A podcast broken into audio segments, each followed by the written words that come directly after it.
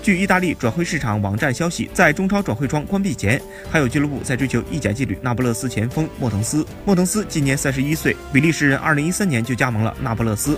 去年和中超多家俱乐部传出过绯闻，他也确认过这一点，但最终选择留在了那不勒斯。前不久，有意大利媒体透露，签下哈姆西克的一方向莫腾斯开出了三年合同，年薪高达一千五百万欧元。目前，莫腾斯在德国转会市场网站中的预估身价为三千万欧元。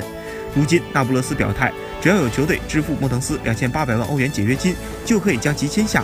对于中超球队来说，以这一价格签约莫腾斯并不算贵。